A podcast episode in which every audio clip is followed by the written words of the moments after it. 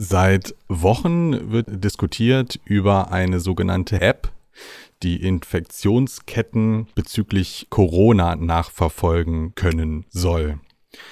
Äh, das ist natürlich die Frage, inwiefern kann eine Handy-App dazu beitragen, das öffentliche Leben wieder einigermaßen normal zu gestalten und das Virus einzudämmen. Viel wichtiger ist aber auch, welche datenschutzrechtlichen Bedenken sich aus so einer Anwendung ergeben. Mir gegenüber sitzt Daniel Lücking, Politikredakteur des Neuen Deutschlands. Du hast dich in den letzten Tagen und Wochen intensivst damit auseinandergesetzt. Kannst du uns kurz auf den Stand bringen, was aktuell die Varianten sind, die besprochen werden? Ja, hallo Florian, da ist so einiges im Gespräch. Wir hatten eine Entwicklung, dass selbst Datenschützer hier, die normalerweise immer sehr kritisch sind, gesagt haben, im Fall von Corona kann so eine App sinnvoll sein. An diese App sollten ganz strenge Auflagen geknüpft werden und da hieß es zum Beispiel aus den Reihen der Linksfraktion im Bundestag von Anke Domscheit-Berg, die dort als Parlament als parteilose Abgeordnete sich mit netzpolitischen Themen befasst, dass so eine App ähm, erfassen sollte, wenn zwei Menschen sich in einem Abstand von unter zwei Metern nahe gewesen sind und das Ganze für länger als 15 Minuten angedauert hat. Das sollte die Bluetooth-App, äh, die Bluetooth-Schnittstelle sollte das Ganze festhalten und im Fall, dass jemand, der diese App nutzt, irgendwann das Signal gibt, oh, ich habe eine Covid-19-Infektion, eine Corona-Infektion, sollten dann alle anderen Kontakte anonym benachrichtigt werden. Die App hat einen kleinen Nachteil bei dieser Konstruktion. Ähm, das hat äh, via Twitter ein Nutzer auch herausgearbeitet, der sagte, na ja, das kann auf dem Land sehr gut funktionieren, wenn die Abstände der Menschen zueinander ohnehin recht groß sind, weil man vielleicht überwiegend in Einfamilienhäusern wohnt und wenn man dann in äh, Kontaktsperre geht, dann äh, funktioniert das mitunter mit der Benachrichtigung und der Unterbrechung der Infektionskette bestimmt recht gut. Ähm, das käme auch der Infrastruktur auf dem Land entgegen, weil wir da immer mehr, immer weniger Krankenhäuser haben. In der Stadt wird es problematisch. Ich habe das auch in einem Artikel kritisiert und habe gesagt, na ja, so eine App ist für bestimmte Gruppen gar nicht nutzbar, nämlich für die Gruppen, die in systemrelevanten Positionen arbeiten. Das wären zum Beispiel Supermarktangestellte, das wären äh, Arzthelferinnen und äh, einfach auch Ärztepersonal. Alle die, die sich einfach mit einem, ja, die einfach unweigerlich in Kontakt mit möglichen infizierten Personen kommen müssen. Ähm, wenn ich mir da vorstelle, ich bin so jemand, der am Tag immer noch vielleicht 50 äh, Kontakte zu Menschen hat und plötzlich fängt diese App an zu rappeln, dann ähm, nehme ich wahrscheinlich kaum noch Rücksicht auf die eigenen Symptome, sondern bin weg. Und so würden wir dann eben über kurz oder lang auch viele Menschen in diesen systemrelevanten Arbeitsplätzen noch zusätzlich verunsichern. Ja, und wir tun alles, um diese Menschen abzusichern. Ja, also wer im äh, Gesundheitsbereich arbeitet, der hat ähm, der hat äh, Mundschutz entsprechend, äh, Schutzkleidung. Die äh, Damen und Herren, die an den Kassen derzeit sitzen, die sind mittlerweile hinter Plexiglas äh, untergebracht worden, was mit Sicherheit auch nicht immer wirken wird. Aber letztendlich, es sind Schutzmaßnahmen, die über das hinausgehen, was wir normalen Menschen, die sich ähm, derzeit weniger bewegen, weniger treffen, ähm, an Schutzmaßnahmen so haben. Und insofern war auch ich bin auch ich sehr skeptisch, was der Nutzen einer solchen App sein kann. Ähm, die Bundesregierung hat sich da erst einmal nicht mit Ruhm bekleckert. Ähm, in ersten Gesetzentwürfen, die im März kamen, wo man ganz schnell auf die Corona-Krise reagieren wollte, hieß es, ja, wir machen eine Funkzellenüberwachung und eine Handydatenortung. Ja, das ist ein Ansinnen, das hält ungefähr so lange an, bis jemand mit technischem Sachverstand sich anschaut, ähm, was denn so eine Funkzellenortung leisten kann.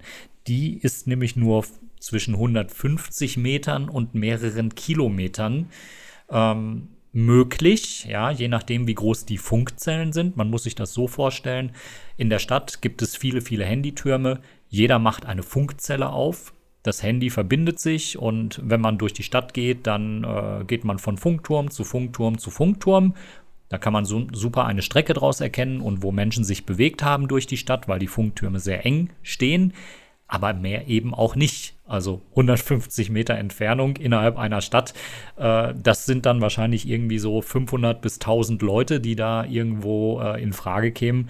Also gänzlich ungeeignet, sollte trotzdem ins Gesetz wurde Herrn Spahn dann aber rausgestrichen und jetzt wollte Herr Spahn bis Ostern eine ja, technisch praktikable Lösung äh, erfinden und äh, auf die warten wir bis heute noch. Was wäre denn aber darüber hinaus sonst noch an Tracking machbar oder was gibt es vor allem auch für datenschutztechnische Bedenken bei dieser Sache?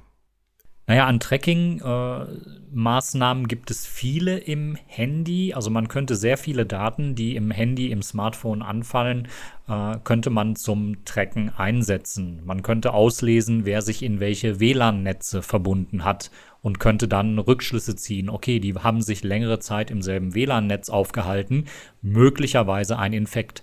Problem beim WLAN, das hat so eine Reichweite von mindestens mal 10 bis 20 bis 40 Metern, immer abhängig davon, wie viele Wände dazwischen sind. Und es kann natürlich auch durchaus sein, wenn man jetzt diese WLAN-Daten nutzen will, dass Nachbar und Nachbarinnen dasselbe WLAN benutzen, aber durch eine Wand baulich voneinander getrennt sind. Und äh, dann sagen die Geräte zwar, okay, die hängen im selben WLAN, die haben dieselben WLAN-Umgebungen, die sind möglicherweise gefährdet. Aber es kann ja nicht der Sinn sein, äh, zu sagen, nein, äh, zwei Meter Sicherheitsabstand, 1,5 Meter Sicherheitsabstand, das ist alles in Ordnung. Und dann zu sagen, aber weil ihr im selben WLAN hängt und euch täglich auf äh, 10, 15 Meter nahe seid, ähm, da setzen wir jetzt die App ein und äh, klassifizieren euch als äh, möglicherweise gefährdete Personen. Also WLAN scheidet aus meiner Ansicht nach in vielen Bereichen auch Bluetooth, jedenfalls wenn man nach der normalen Reichweite geht, denn die geht auch immer bis in den 10-Meter-Bereich hinein. Ähm, ich habe mir aber von Datenschutzexperten von Digital Courage erklären lassen, wenn man äh, die Bluetooth-Daten mit dem Bewegungssensor, den das Smartphone hat, kombiniert, dann kann man durchaus innerhalb von Räumen erkennen, ob sich zwei Smartphones oder zwei Smartphone-Nutzer und Nutzerinnen so nah gewesen sind, dass es eben möglicherweise zu einer Infektion kommen kann, weil das eben über längere Zeit angedauert hat. Aber man merkt schon bei der Betrachtung des Ganzen, das hilft auch nur, wenn jeder sein Bluetooth eingeschaltet hat, wenn jeder die App hat und äh, das Smartphone dann auch entsprechend mitnimmt. Und äh, insofern sind auch durch so eine App nicht alle Infektionskontakte, die möglicherweise stattfinden, wirklich erfassbar. Das nutzt ja nur was, wenn ich als Nutzer in mit angeschaltetem Bluetooth durch die Stadt fahre, wohin ich jetzt erstmal so eine grundlegende Aversion gegen hätte, bringt ja aber auch nur in der Masse etwas wenn also möglichst viele Leute diese App freiwillig nutzen. Eine Technikart haben wir vorhin vergessen noch zu erwähnen. Man könnte natürlich auch mit GPS-Daten, also die satellitengestützten Daten arbeiten und könnte versuchen, darüber das Handy zu orten. Ähm, Problem bei der Variante, GPS ist äh, aktuell zwischen 7 und 8 Meter genau, also auch wieder nicht der Sicherheitsabstand, den wir brauchen. Und das kann jede Handynutzerin auch mal selber testen. Ähm, innerhalb von Städten, wenn das Netz schlecht ist, wenn die Sicht nach oben schlecht ist, ja, dann ist man vielleicht auf dem Wohnblock genau. So, und dann ist plötzlich der gesamte, das gesamte Wohnhaus im möglicherweise Infektionsradius gewesen. Also auch GPS bringt uns da nicht wirklich weiter. Ähm, es geht wirklich nur, wenn man eine Technik nutzt, die ganz geringe Reichweiten hat und wenn man eben auch versucht, möglicherweise Fehler rauszurechnen. Und dann sind wir noch bei dem Punkt, es muss ja in die App auch eine Information gegeben werden, dass eine Erkrankung diagnostiziert wurde. Jetzt haben wir das Problem bei den Tests. Die werden gar nicht großflächig durchgeführt. Der Amtsarzt von Berlin hat am letzten Wochenende bekannt gegeben, dass nur 2000 Tests pro Tag in Berlin durchgeführt werden. Das sind 60.000 Tests im Monat für eine Millionenstadt. Man erfasst da definitiv nicht alle Kranken. Und so eine App, wenn sie denn kommen soll, die müsste natürlich auch mit validen Daten arbeiten. Da müssten wirklich nur gesicherte Daten drin landen, sprich eine wirkliche Corona-Infektion, die diagnostiziert und bescheinigt ist. Denn wenn man diese App jetzt auf Selbstdiagnose setzt und äh, der ein oder andere übersensible Mensch äh, dann beim kleinsten Husten, wir haben jetzt bald äh, die Allergiesaison, die wieder beginnt, äh, Gruß an alle Haselnusspollenallergiker, ihr habt es schon hinter euch. Das kann irgendwie nicht so ganz richtig funktionieren, wenn eben Menschen selber ihre Symptome eingeben und wenn dann plötzlich jedes mögliche Symptom, was bei Corona genannt wird, ähm, und auch bei anderen Krankheiten vorkommt, ein Anlass dafür ist, sich möglicherweise betroffen zu melden. Also das kann schon aus logischen Gründen nicht so richtig funktionieren. Valide kann wirklich nur ein, eine erfolgte Labortestung sein und die brauchen momentan auch lange. Und ähm, äh, das sind so zwei bis drei Tage, die vergehen, bis so eine Testauswertung da ist. Und auch da habe ich mit Datenschutzexperten von äh, Digital Courage noch gesprochen, mit Rena Tangens. Äh, schöne Grüße an dieser Stelle. Ähm, auch sie sagte, ähm, diese, diese ähm, Erkrankung des Coronavirus ist äh, fieserweise genau am Vortag, bevor Symptome äh, auftreten, am ansteckendsten. Das heißt, wir haben ganz große Dunkelziffern ich kann mir natürlich vorstellen, dass so eine App, wenn sie einmal existiert, auch bei anderen großflächig auftretenden Erkrankungen und Pandemien stattfinden kann und genutzt werden kann. Ähm, man redet ja immer von der großen Grippe, die äh, Anfang der 1910er oder Mitte der 1910er Jahre kam. Jetzt haben wir Mitte der oder Anfang 2020 äh, die nächste große Pandemie und dann gucken wir mal, ob sich noch irgendjemand bei einer weiterer folgenden Pandemie an eine App erinnert. Ähm, naja, also es sind viele Fragezeichen dran, aber das kann man, glaube ich, getrost den Menschen überlassen, die diese App entwickeln, wenn sie denn transparent arbeiten und wenn man reingucken kann, was so eine App tun soll. Stichwort Transparenz. Jetzt hat sich ja vor längerer Zeit schon ein US-amerikanischer Big Player im Datengeschäft eingemischt, Palantir. Ja, das ist ein Thema, was in Deutschland gerade so ein bisschen unter dem Radar lief oder zu laufen drohte. Ähm, ich persönlich bin da gestern drauf gestoßen und habe dann auch in einem Artikel drüber geschrieben und habe das Thema direkt mit der Corona-App verbunden. Einfach aus den Gründen, weil derzeit niemand weiß, was rund um die Corona-App geplant ist. Es laufen Diskussionen. Es ist schon ein Unternehmen offensichtlich äh, in der Nennung, wie Saskia Esken äh, vorhin twitterte, die ähm, Mitvorsitzende der SPD. Ähm, und äh, man muss zu diesem Unternehmen Palantir so ein bisschen die Geschichte entrollen. Palantir ist ein Big Data Unternehmen, das 2003 in den USA in Palo Alto gegründet worden ist.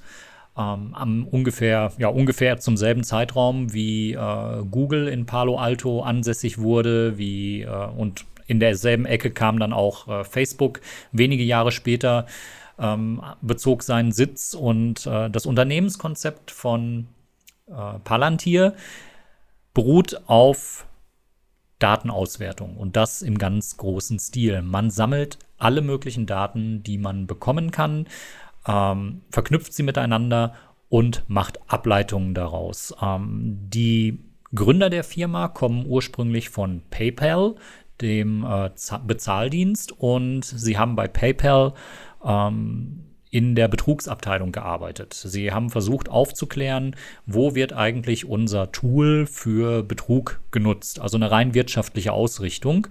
Und dann haben sie irgendwann erkannt, Mensch, die Daten, die wir hier liegen haben, da kann man noch ganz viele andere Dinge draus ablesen. Zum Beispiel? Naja, zum Beispiel ähm, kann man aus den Login-Daten ablesen, aus welchem Ort sich Menschen eingeloggt haben und den Dienst nutzen. Passt das zu der Adresse, wohin Sie das Geld geschickt haben wollen? Ähm, oder weicht das grundsätzlich voneinander ab? Benutzen Sie ein virtuelles privates Netzwerk, um Ihre Herkunft äh, zumindest digital zu verschleiern?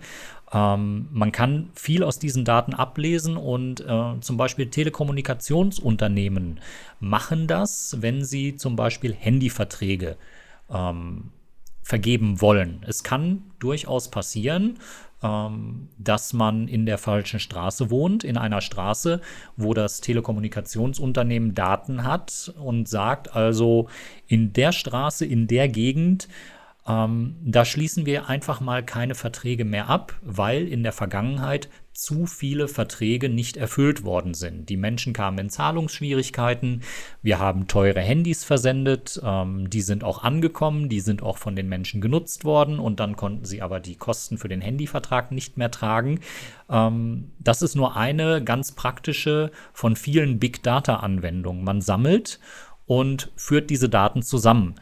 Und äh, gerade dieser gesamte Bereich von Scoring-Firmen, also was im Finanzsektor läuft, und da ist Palantir auch äh, aktiv gewesen im Finanzsektor, nämlich bei Hedgefonds, äh, wo wir, naja, auch äh, einen berechtigten Zweifel haben, was da ethisch und moralisch hinterstecken kann. Ähm, gerade wenn es da um Zahlungsdaten geht und äh, um möglicherweise Versagen von Perspektiven, ja, dass man Menschen einfach dann keine Versicherung mehr gibt, weil irgendein Datensatz besagt, dass sie zu einer Risikogruppe gehören, sprich, dass sie eine Versicherung, die sie abschließen, irgendwann auch mal tatsächlich in Anspruch nehmen. Ähm, wenn man genügend Daten sammelt, viele, viele Daten sammelt, dann kann man da sehr viel daraus lesen. Man kann auch Beziehungen von Menschen untereinander ähm, erfassen. Sprich also, wenn zwei Menschen sich regelmäßig via Facebook austauschen, dann ist das schon mal ein Indiz dafür, dass es da einen persönlichen Kontakt gibt. Packt man dann noch die IP-Adresse, von der aus sie sich einloggen, dazu, ja, dann bekommt man auch einen Anhalt, wo diese Menschen sich räumlich vielleicht befinden und hat schon das nächste Datum, aus dem man schließen kann, wie es denn um die Beziehung äh, der Menschen bestellt ist. Und dann kann man weitergehen. Es gibt äh, Konzepte, dass Banken zum Beispiel nur noch Kredite vergeben, wenn Menschen äh, Einblick in ihre Social-Media-Daten geben. Also es sind alles Indizien, dass Daten längst in einem Umfang genutzt werden, den derjenige, den sie betreffen oder diejenige gar nicht mehr überblicken. Und äh, daraus entstehen viele Nachteile. Und jetzt kommen wir wieder zu Palantir. Ähm, 32 Millionen US-Dollar waren das Gründungskapital von Palantir. 30 Millionen kamen vom Unternehmensgründer. 2 Millionen kamen von einer Firma, die im Auftrag der CIA in der Infotech-Branche unterwegs war und nach jungen, aufstrebenden Unternehmen gesucht hat. Und guckt man sich die Firmengeschichte von äh, Palantir an, dann wird ganz schnell deutlich, wer in den letzten ungefähr 16 Jahren besteht das Unternehmen zu den Großkunden dieses Unternehmens geworden ist. Ähm, und da haben wir ganz viele Drei-Buchstaben-Organisationen. Es fängt an mit der CIA, es geht weiter mit der NSA, die ja spätestens seit Snowden auch nicht mehr so einen guten Ruf hat. Ähm, das FBI ist dabei, alle Abteilungen des US-Militärs sind dabei. Ähm, ja, und diese Firma, dieser Firma, ja, kam es jetzt in den Sinn zu sagen, Mensch, wir sind der Ausweg aus der Corona-Krise. Hier habt ihr kostenlos unser Angebot. Was genau haben die denn vorgeschlagen? Also das Ganze ging los in der Schweiz, was da von Schweizer Medien nach und nach veröffentlicht wurde. Inwiefern spielt das für Deutschland jetzt eine Rolle? Offensichtlich, so steht es im Artikel aus der Handelszeitung äh, der Schweiz. Der ist vom 25.03.2020. Offensichtlich hat man wirklich kostenlos an alle Regierungen das Angebot gesendet. Darunter die deutsche Bundesregierung, das hat das US-Portal Bloomberg dann am 1. April äh, online gegeben und hat da einen Insider zitiert. Ähm, Frankreich ist mit dabei gewesen, ähm, Schweiz ist dabei gewesen. Aus Österreich gibt es eine Bestätigung. Da hat das Bundeskanzleramt in Österreich bestätigt, dass ein entsprechendes Angebot von Palantir eingegangen ist. Und ich habe in den letzten zwei Tagen versucht, die Bundesregierung dazu ans, äh, ja, zu einer Aussage zu bewegen. Ähm, man wollte zum Thema Palantir keine Stellung nehmen. Man hat gesagt, ja, wir sind gerade dabei, nach einer Softwarelösung zu suchen, die technisch funktioniert und die politisch akzeptiert wird und äh, quasi durchsetzbar ist.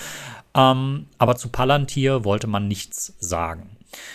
Und ähm, jetzt muss man schauen, Palantir ist wohl auch schon in Griechenland im Einsatz. In äh, Großbritannien gibt es offensichtlich eine Kooperation zwischen Microsoft, Amazon und Palantir. Und äh, auch da arbeitet man mit Gesundheitsdaten aus dem äh, NHS, dem National Health System, so heißt es, glaube ich. Ähm, also da ist das Ganze schon in Gang und ja, jetzt regt sich so in den letzten zwei Tagen langsam aber sicher die Kritik. Äh, wenn ich in die Agenturen gucke, also DPA, AFP, ähm, unter dem Stichwort Palantir war jetzt bis äh, ungefähr 16 Uhr noch nichts zu finden. Ähm, das Ganze lief wirklich nur im Schweizer Raum, im österreichischen Raum und eben im englischsprachigen Raum bei Artikeln wie äh, auf Business Insider entsprechend ab. Man findet Artikel um, äh, auf der NZZ, äh, der Neuen Zürcher Zeitung. Und ähm, ja, also es, war auf dem besten Wege, so ein bisschen unter dem Radar zu verlaufen. Und äh, jetzt muss man wissen, Palantir ist jetzt nicht so weit weg von der Bundesregierung, äh, dass wir das einfach mal so hinnehmen können. Kannst du kurz nochmal umreißen, was dieses Angebot von Palantir beinhaltet hat? Also ich lese einfach mal den Artikel der Kollegen von der Handelszeitung vor aus der Schweiz. Ähm, Palantir bereitet für die Regierung sämtliche verfügbaren Daten über Patienten, Lagerbestände, Beatmungsgeräte und Spitalbetten, also Krankenhausbetten, auf und vergleicht sie ständig mit dem Ausbreitungsmuster des Virus klingt erstmal gut und als wollten wir das auch ganz dringend in der momentanen Krise haben. Damit liefert Palantir Unterlagen für Entscheide, um Ärzte, Pflegepersonal, Betten und Beatmungsgeräte an den richtigen Ort zu vermitteln. Ziel ist es auch, für die Bevölkerung No-Go-Areas zu definieren oder Verkehrsströme zu steuern. Donald Trump hat Support dringend nötig, denn seine Regierung hat das Virus viel zu lange unterschätzt. Nun werden die USA von der Ansteckungswelle überrollt. Denn auch in den USA ist Palantir mittlerweile dabei, ja, diese Softwarelösung anzubieten. Wenn man das so liest, dann wird deutlich, dass das überhaupt nicht zur geplanten Corona-App passt, wie sie derzeit in Deutschland von Datenschützern äh, in Aus Aussicht gestellt wird und äh, mit den Parametern, die Datenschützer da gerne haben wollen. Die sagen, es braucht nur die Information über eine Erkrankung, Bewegungsdaten oder in welche Richtung ja Menschen unterwegs gewesen sind, die braucht es nicht. Ähm, ich finde das auch eine sehr wichtige ähm, Sache, denn äh, bei allem Optimismus und äh, Positivismus, was Menschen angeht und bei allen offenen Herzen. Ich möchte mir nicht ausmalen, was passiert, wenn ein Mensch äh, vielfach Meldungen bekommt, dass in seinem Umfeld äh, ein Coronavirus-Erkrankter aufgetaucht ist. Vielleicht bleibt man bei dem ersten im eigenen Haus noch ruhig sitzen, sind es dann fünf oder sechs was wird dann passieren? Wird man brav zu Hause bleiben und sagen, ich warte jetzt mal ab, bis das Husten beginnt und bis das Schnupfen beginnt? Oder wird man sagen, ich laufe mal weg, solange ich noch kann? Gleiches gilt, wenn man No-Go-Areas definiert. Also Supermärkte sind derzeit für mich die Hotspots, wo man sich infizieren kann, einfach weil das die wenigen verbliebenen Orte sind, wo viele Menschen, die möglicherweise infiziert sind, zusammenkommen, auch wenn man alle möglichen Hygienemaßnahmen betreibt. Jetzt nehmen wir hypothetisch an, ein Supermarkt wird zu einem Hotspot erklärt. Das heißt, viele Infektionen sind aufgetreten. Ähm, wir warnen vor dem Besuch des Supermarktes. Was wird passieren? Die Menschen, gerade in Städten, werden ausschwärmen. Sie werden nicht mehr zu dem einen Hotspot Supermarkt gehen, sondern sie werden sagen, ich nehme jetzt einen benachbarten, zu dem es diese Meldung noch nicht gibt.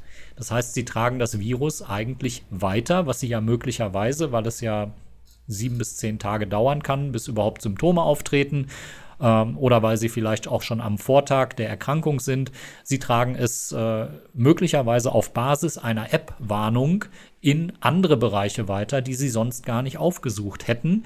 Ähm, also hier ist für mich auch schon logischer Fehler wirklich erkennbar, ähm, weil eben das einfach auch in dicht besiedelten Gebieten gar nicht funktionieren kann. Also aus meiner Sicht können wir uns derzeit nur an die Hygieneregeln halten, so viel Hände waschen wie möglich, Abstand zueinander halten ähm, und eben versuchen, ja, uns äh, möglichst äh, ja, gesund zu ernähren und unsere Abwehrkräfte dahingehend zu stärken, dass wir ähm, nicht durch eine Erkältung äh, auch noch anfällig für das äh, Coronavirus werden ähm, oder uns irgendwelchen anderen Gefährdungen aussetzen. Ja, Social Distancing ähm, muss stattfinden und ich glaube, dann haben wir alles getan, was man verantworten kann. Jetzt haben wir schon darüber gesprochen, mit wem Palantir alles kooperiert und was Palantir in den letzten Wochen und Monaten so alles vorgeschlagen hat. Weiß man aber etwas darüber, welches Ziel Palantir verfolgt? Also die Ziele von Palantir, die sind natürlich schwer nachvollziehbar. Das hängt damit zusammen, dass sie für US-Sicherheitsbehörden arbeiten. Ähm, wer mit US-Sicherheitsbehörden kooperiert, wer mit der NSA kooperiert, ist ähm, sehr oft mit einer sogenannten Gag-Order versehen, also eine Schweigeverpflichtung, dass man über gewisse Verfahrensabläufe überhaupt nicht reden darf. Das heißt, ähm, auch gegenüber dem Parlament besteht keine Möglichkeit, dass man Informationen oder das heißt auch für das Parlament, es besteht keine Möglichkeit, an Informationen zur Geschäftsbeziehung heranzukommen und zu den Details, die dort die Sicherheitsbehörden entsprechend ausgehandelt haben. Das wird zum Problem, weil wir dann keine Kontrolle darüber haben, wie die Daten verwendet werden. Schaut man sich jetzt Palantir an, und das hat Martina Renner heute auch nochmal kritisch kommentiert, ähm, war Palantir in vielen Bereichen absolut wirtschaftlich orientiert. Das heißt, man hat als Unternehmen zum Beispiel in der Gesundheitsbranche ähm, Krankenhäuser optimiert. Also die gleichen Krankenhäuser, die derzeit äh, Kapazitätsprobleme haben und wo äh, Palantir eine Lösung sein soll, äh, sind vielleicht auch erst durch äh, Optimierungsmaßnahmen der Firma in diesen Bereich gekommen. Man kann es nicht genau sagen, weil man das nicht genau nachvollziehen kann. Was aber bekannt ist, ist, dass dieses Geschäftsmodell von Big Data-Firmen einzig auf dem Sammeln von Daten, dem Analysieren und Kombinieren von Daten basiert. Und da wird es auch kritisch, denn je mehr Daten ein Unternehmen zur Verfügung hat, desto mehr Aussagen kann es auch über Personen treffen, die diese Daten überhaupt nicht zugeliefert haben. Man hört das immer mal wieder im Zusammenhang mit äh, Facebook und Twitter. Ähm, nahezu jede Seite hat ja mittlerweile Buttons äh, enthalten, die man so aufruft und wo man den Artikel auf Twitter teilen kann und auf Facebook teilen kann. Ähm, nur nicht jeder nutzt Facebook mit einem Account. Trotzdem kann Facebook und kann Twitter aus den Daten auch herauslesen, dass es Nutzer gibt, die haben ein bestimmtes Interesse, die sind bei Facebook und bei Twitter noch nicht angemeldet, ja, aber man sieht sie schon, weil sie sich über Seiten bewegen, auf denen Tracker entsprechend äh, aktiviert sind und für auch für Facebook und für Twitter sind diese Menschen schon sichtbar, eben weil ja, sie eine Datenspur hinterlassen. Und auch Palantir als Big Data Analyst hat so viele Daten zur Verfügung und das ist, ergibt sich wirklich einfach aus der Masse an Daten. Ähm, auch Palantir hat so viele Daten zur Verfügung, dass man problemlos Menschen identifizieren kann, die gar nicht mit dem äh, Unternehmen zusammenarbeiten wollen. Hypothetisch gesprochen für eine Corona-App, wenn Palantir an Daten über Corona-Infizierte herankommt, ja, weil zum Beispiel die deutsche Bundesregierung mit äh, Palantir zusammen kooperiert, dann nutzt es dem Betroffenen nicht mehr, dass die App, in der dieses Datum eingegeben hat und die anonym funktioniert, ähm, nur auf seinem Handy oder auf ihrem Handy abgespeichert ist. Wenn auf anderer Stelle oder auf, auf wenn an anderer Stelle Palantir diese Daten zum Beispiel aus Regierungshänden bekommt. Und dass Daten weitergegeben werden von Gesundheitsämtern, das haben wir in Deutschland auch schon gesehen in den letzten 14 Tagen. Es gab Meldungen aus Baden-Württemberg, wo äh, Einträge stattgefunden haben in die Polizeidatenbank. Die Polizei pflegt eine Datenbank, wo es um Erkrankungen geht. Ähm, langfristige Erkrankungen wie zum Beispiel Hepatitis oder HIV oder eben AIDS. Ähm, auf jeden Fall Erkrankungen, wo eine, ja, ein möglicher Kontakt zu einer Ansteckung führen kann. Ähm, da haben Datenschützer in Deutschland auch schon ein bisschen mit den Zähnen geknirscht, haben aber gesagt, naja gut, ähm, es ist zu rechtfertigen, wenn Menschen polizeilich auffällig geworden sind, weil sie sich aggressiv verhalten ähm, und eben eine Erkrankung haben, dass man diese Erkrankung in den Polizeidatenbanken festhält, um bei dem nächsten Polizeikontakt gewarnt zu sein. Also äh, sticht mit Spritzen um sich oder äh, hat ähm, ja äh, spuckt oder verteilt Körperflüssigkeiten, die möglicherweise äh, infektiös sind. Da haben Datenschützer gesagt, ja, in Ordnung, liebe Polizei, ihr dürft Datenbanken haben. Ähm, in Baden-Württemberg wurden einfach mal Corona-Daten in die Polizeidatenbank gegeben. Und jetzt haben wir Corona als ähm, Eintrag in so einer Polizeidatenbank stehen. Wir wissen schon, dass diese dass diese Erkrankung eigentlich nur schwer zu, äh, zu diagnostizieren ist, eigentlich zu spät diagnostiziert wird und dass es momentan ja auch keine wirklichen Antikörpertests im großen Umfeld gibt. Also dass man nachweisen könnte, im Blut steckt äh, die Information drin, ist immun gegen Corona, hat die Erkrankung bereits durchgemacht, hat sie überstanden. Ja, das heißt, in Baden-Württemberg hat man eine extrem doppeldeutige Datenbank geschaffen. Da sind jetzt auf Wochen und Monate vielleicht, bis man dazu kommt, diese Datenbank wieder zu pflegen, händisch auszuwerten, sind dort Dateneinträge vorhanden von Menschen mit einer Corona-Erkrankung. Was passiert konkret? Es passiert ein Autounfall, die Polizei fährt hin, hat die Information anhand des Kennzeichens, dass die Person, der das Auto gehört, Corona infiziert ist. Ja, und statt schnell zu helfen, zieht man sich erstmal Schutzkleidung an, und stellt dann fest, huch, der Fahrer ist ja gar nicht der Besitzer des Autos. Ja, und möglicherweise verstirbt jemand und äh, die Information, äh, dass äh, eine Corona-Erkrankung in dem Umfeld vorlag, betraf noch nicht mal die Person, die, äh, der diese Information jetzt zugeordnet wird. Eine kurzfristige Erkrankung, die, wenn sie akut ist, und so scheint es ja derzeit bei Corona zu sein, nur 14 äh, Tage dauert, maximal, was hat die in einer langfristigen Datenbank zu suchen, die man gar nicht so schnell pflegen kann. Was hat auch diese Angabe in einer App zu suchen, wenn man eben weiß, ähm, dass es einen Verzug bei der Feststellung gibt und wenn man eben weiß, dass es flächendeckend nicht zu erfassen ist. Ich kann den Ansatz verstehen, dass man jetzt sagt, okay, jeder Mensch, der wegen einer App angepasst reagiert und nicht zum Überträger wird, ist ein Mensch weniger, der ein Krankenhausbett nicht blockiert, der ein Beatmungsgerät nicht blockiert. Aber man muss sich, man muss sich wirklich klar machen, eine wirkliche Lösung ist eine App nicht. Man muss Kapazitäten schaffen in Krankenhäusern.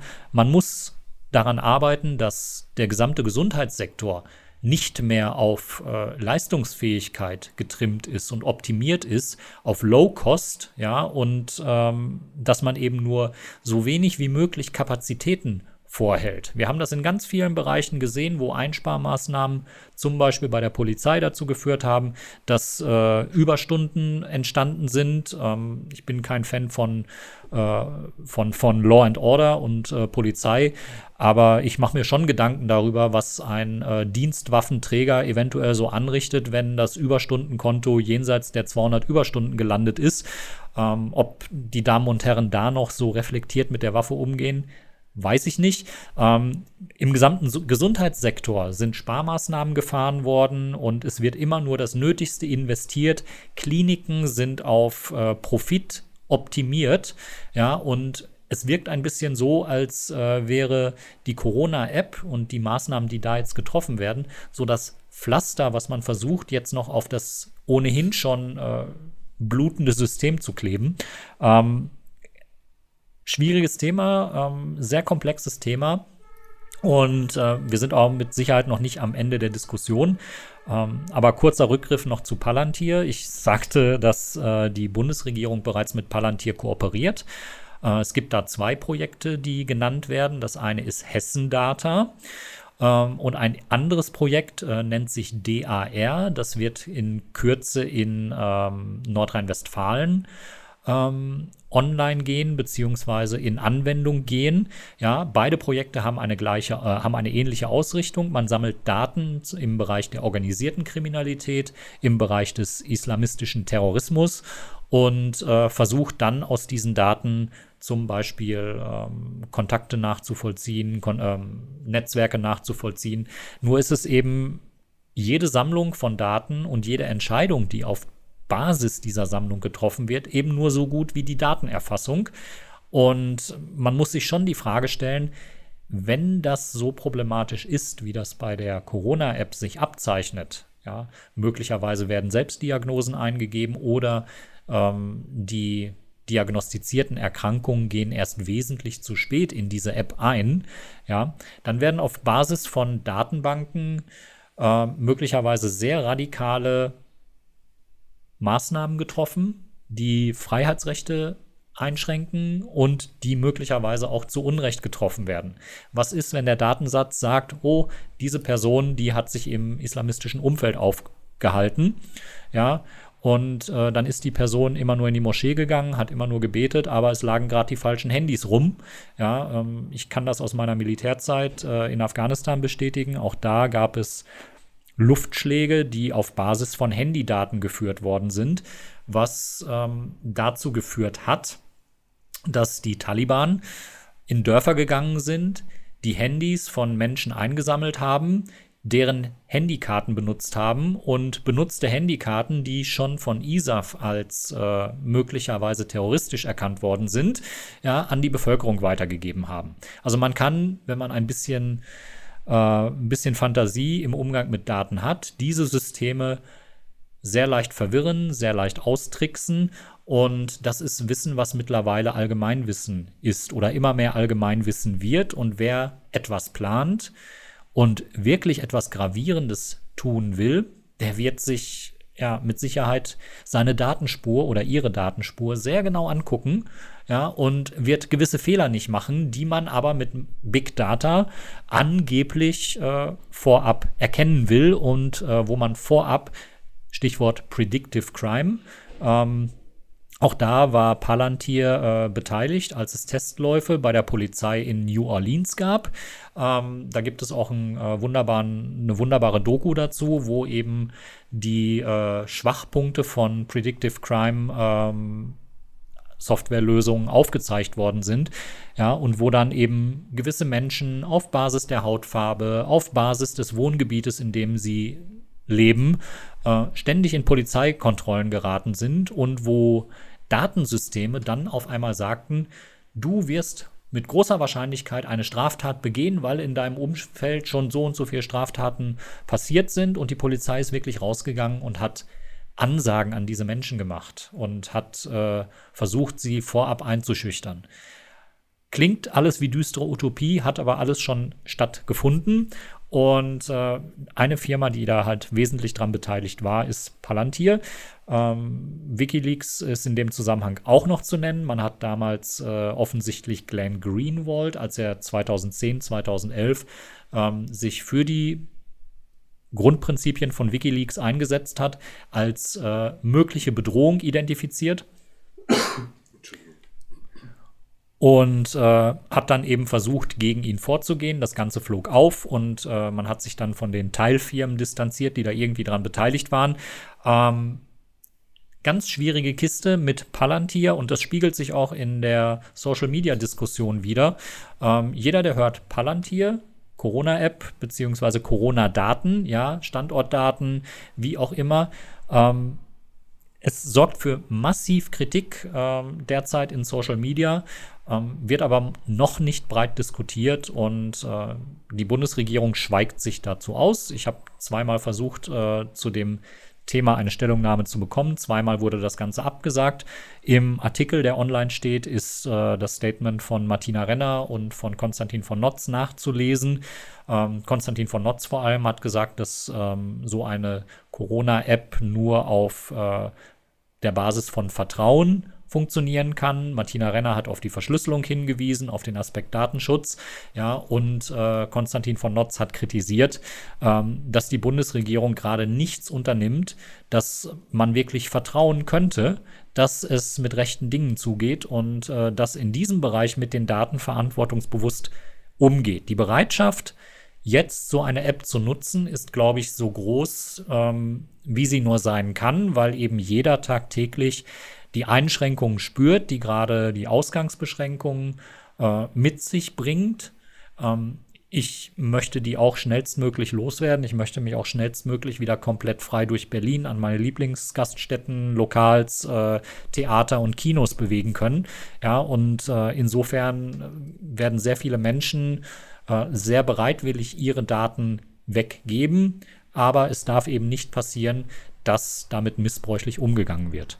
Naja, was mir an dieser Diskussion immer so ein bisschen fehlt, ist das Thema der Quelloffenheit des Produkts das wird in diesen Bedingungen, die ich bis jetzt gelesen habe, noch überhaupt nicht thematisiert, dass die App, die letzten Endes angeboten wird, ja auch für alle transparent einsehbar sein muss. Ja, es wäre zu wünschen, dass es eine quelloffene App wird, also dass jeder nachvollziehen kann, also theoretisch zumindest. Nicht, nicht alle haben die Kenntnisse und ein Großteil derjenigen, die die App dann äh, wirklich nutzen werden, wird da auch nicht genau reingucken können und auch nicht genau reingucken wollen. Aber wir müssen uns darauf verlassen, dass ein sogenanntes Audit stattfindet, also eine Auditierung, eine Überprüfung der App und die muss eben jederzeit ähm, durch Menschen stattfinden können, die überhaupt nichts mit der Bundesregierung zu tun haben. Ähm, Menschen mit Fachkenntnissen, die dann einfach auch Sicherheitslücken aufdecken.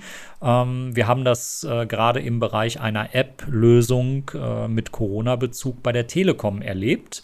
Ähm, da wurde gestern, glaube ich, in der CT drüber geschrieben. Äh, die Telekom hatte eine App, äh, die sollte es Menschen erleichtern, an eine Corona-Diagnose zu kommen, wenn sie sich denn haben testen lassen.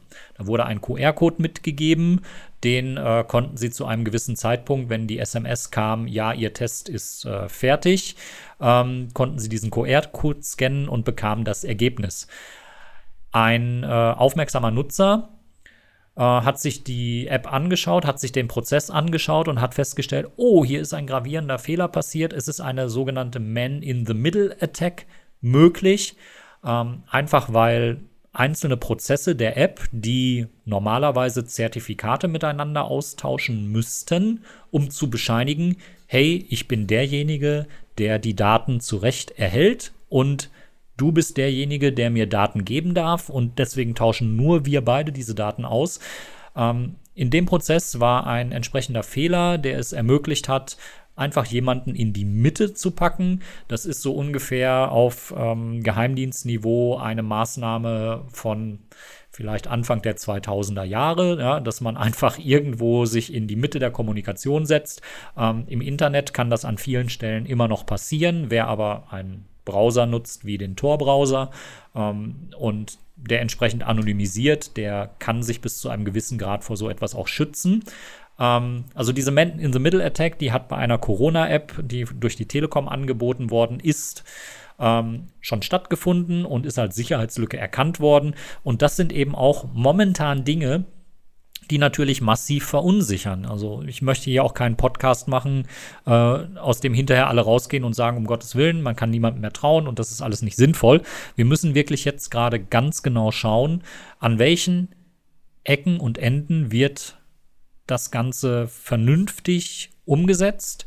Dann müssen so viele Menschen wie möglich sich äh, Apps und Softwarelösungen angucken können, anschauen können und müssen sagen können, okay, hier fließen die Daten nirgendwo sonst hin. Sie bleiben auf dem Handy. Und das ist eine sehr komplexe äh, Thematik und Diskussion. Wir reden hier jetzt auch schon eine ganze Weile darüber.